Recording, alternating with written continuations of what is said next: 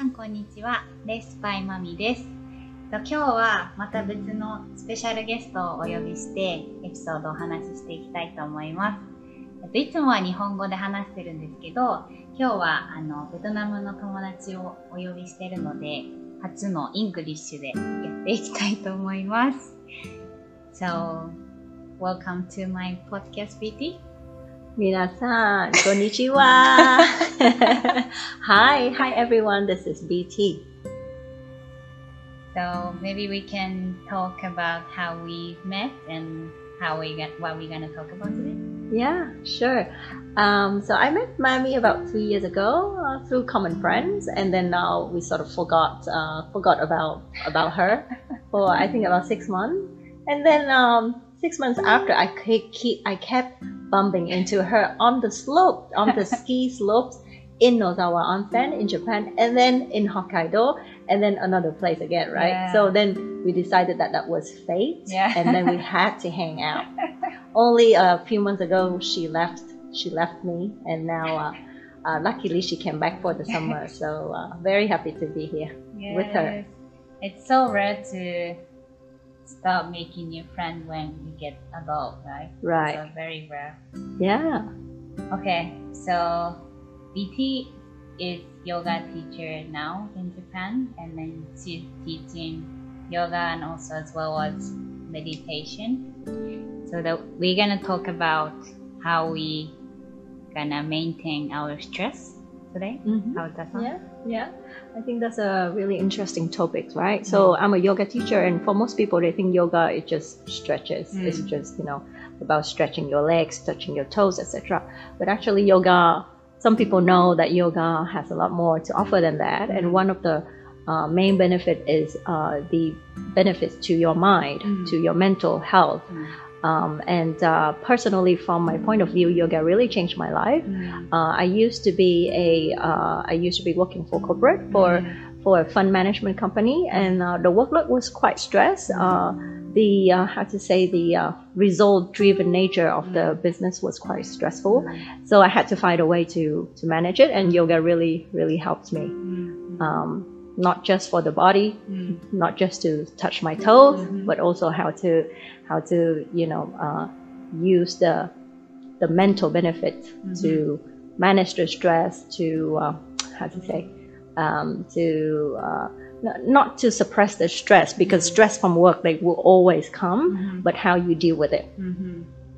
Yeah, you you were in Singapore for five years. Uh, eight years. Eight yeah, years I was working for that fund management company Mm. uh, for about eight years in Singapore. Mhm. um, and then uh, and then I, I moved to Japan uh, about three years ago, right before the, the pandemic started. Mm-hmm. I think that a lot of people have a similar situation. They we have to work so hard every day, hmm. but at the same time, how it's important to have some solution to release the stress, right? Right, but um, Mami, you also work for a international company, right? So do you run into the same issues? Mm-hmm. And how do you usually, like from your point of view, before I uh, maybe uh, say a little bit more how I mm. use yoga to help my yoga students Mhm. to manage the stress? Mhm. Uh, maybe you share your own experience. Yeah, I also work for international company Monday to Friday, very busy work. But uh, since maybe like since five years ago, Mm. I do yoga every morning before start working. Right. That make my life much better and more clear vision Mm. when I'm working. So the, of course, release the stress, but also how to say like more 集中する like con- concentrate for work how do you say Okay. Yeah. Focus. Yeah, right? focus, yes, focus, Yes. yeah. Yes. Yeah. So, um, so about managing stress, uh, believe it or not, we think is stress is a mental issue, Mm, but it's also a body issue, mm, right? mm, Because your stress uh, start in your mind, in your uh, in your uh, in your head, and then at some point it will come out into your body. mm, So imagine you sit at a desk Mm. or you know you run around meeting clients, uh, whatever job you do for you know the whole day. You sit at a desk for a whole day, then your body starts to accumulate that stress. Mm. Especially if you sit, Mm. right, the whole Mm. day, you're rounding the shoulders, your your lower back is weak, your core is weak, you're not Mm. stretching your legs, etc. So that's why people come to yoga to like stretch it out. Mm, So mm. that's the first part. That's good. But also in yoga, what you have is the breathing right? The breathing. Um, so when you breathe, you move a um, a muscle Mm, in your abdominal area. It's Mm. called the diaphragm, right? mm, mm. So when the diaphragm moves, it uh, stimulates a nerve. Mm. It's called the vagus vagus nerve. Vegas. no. Vegas is like Las Vegas, right? but it has nothing to do with gambling, though I wish it would have. but uh, it's enough that start in your brain, of course, Mm. and then it runs down towards your uh, abdominal area. Mm. And when that nerve is stimulated, Mm. it activates your brain's parasympathetic uh, nervous system, Mm. which means your it pulls you into a rest and relaxed state Mm. instead of fight or Mm. flight, Mm. right? Mm. So breathing is very very important for that's how the breathing connects to your brain Mm. and you bring you into a more relaxed, re- relaxed rest and recovery. So you Mm. think more, you think better, right? Mm. And then earlier you think you talk about the focus, right? Yes. So that's another part of yoga, which is actually something, um, which is the meditation. Mm. And some uh, yoga practitioner think that meditation is actually the ultimate purpose of yoga. Mm. So you do all the yoga poses so that your body is strong and Mm. flexible enough Mhm. so that you can sit and meditate for a long time. Mm. Now, what does meditation do? So there's a lot of type of meditation. Mm. And in yoga, ancient and traditional yoga, meditation um, could be pulled to, you know, like a higher power, intellectual or uh, spiritual purpose, right? Mm. But in our no- now nowadays day, actually, meditation is really helpful for your focus. Mm. So what do you do? You sit down, you try to clear your head. Mhm. You try not to think about all the problems you have at Mhm. work, at home, relationship, friends, children, you know, uh, parents, etc. So you try to clear your head and you try to let go, Mhm. right? So once you, if you're able to to clear your head just for say five minutes a day, then when you get back and your your brain start to work again, it works a lot more efficiently, Mm. right? It's like you rest and then you get back and then you you work again, you run the machine again, Mhm. right?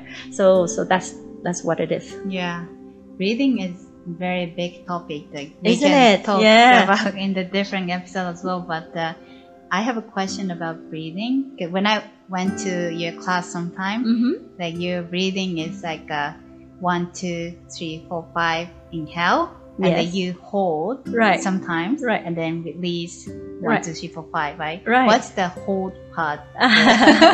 yeah. So the holding, uh, the whole part is, it's mostly so that you gain control of your breathing, Mm. right? So you're not just autopilot. You're Mm. not just uh, automatically just breathe in and out, not thinking about it. So just so that you you know that you have control of your lungs, Mm. you can hold it, and then you can release it when you want, Mhm. right? When Mhm. it suits you. Mhm. But also the the holding is for the oxygen to fill up your lungs and Mm. start to penetrate your body Mhm. before you exhale out. Mhm. That's what it is. Mhm. So if you do, you know, inhale, let's do it Mhm. together, Mami. Yes. Ready? Yeah. Now, wherever you are, let's exhale, exhale, exhale, exhale. Now inhale for one, two, three. Keep inhaling. Four, five. Hold the breath. Five, four. Relax the shoulders. Three, two, one. And exhale for five, four, three. Keep exhaling. Two. Empty the lungs. One. Very nice. Yeah. I realize it's not easy to exhale completely. you know, Yes. because I don't breathe that way Right. normal life. Right. And Right. it's very good like have to exhale completely and inhale completely. Right. I'll give you something very simple. Now, when you exhale, you exhale through your nose, right? Yeah. I always say to my student, the Mhm. mouth is to eat, Mm. the nose is to breathe. So you don't eat with your mm. nose and you don't breathe with your mouth. So no. You inhale and exhale through your nose, Both. through your nostrils, okay. right? Don't use your mouth. Really? But sometimes when you exhale, if you exhale, let's exhale through the nose, and then at the end of your exhale, you blow out through the mouth. Mm. Right? So then you realize you have a lot more to blow out mm-hmm, actually. Mm-hmm. But as you say, maybe this is a topic for another episode. I can talk about this all day. Yes. yeah, but uh, I really like since I learned how to breathe. Like for example, yesterday when I I'm actually I'm staying at BT house.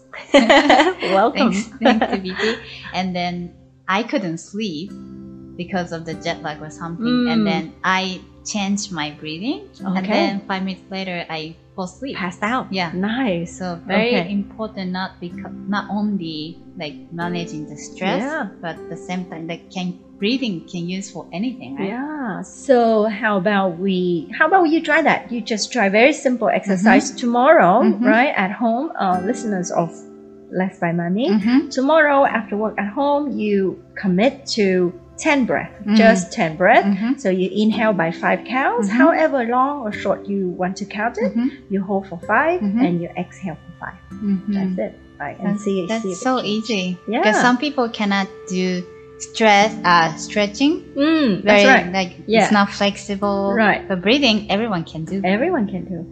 Consciously though. Yeah. yeah. Sounds good. That's good. Thank Okay. you for having me. Thank you so podcast. much, BT. Maybe uh, BT is doing yoga in Tokyo, Mhm. sometimes in Akasaka. Yeah. If someone, if someone interested, I will add some link for BT's Instagram. Thank you. Okay, BT, we can talk about breathing Another next time. time. Yeah. More breathing exercise. Okay, I will close in Japanese. うじゃあ今日はちょっと英語で話してみたんですけど、いかがでしたでしょうか？ちょっと英語の勉強にもなったかもしれないので、ちょっと今度も BT とたまにこういう呼吸の話だったりとか、メディテーションの話とかしていきたいなと思うので、また聞いてみてください。バイバイ !Thank you so much, BT! Bye bye.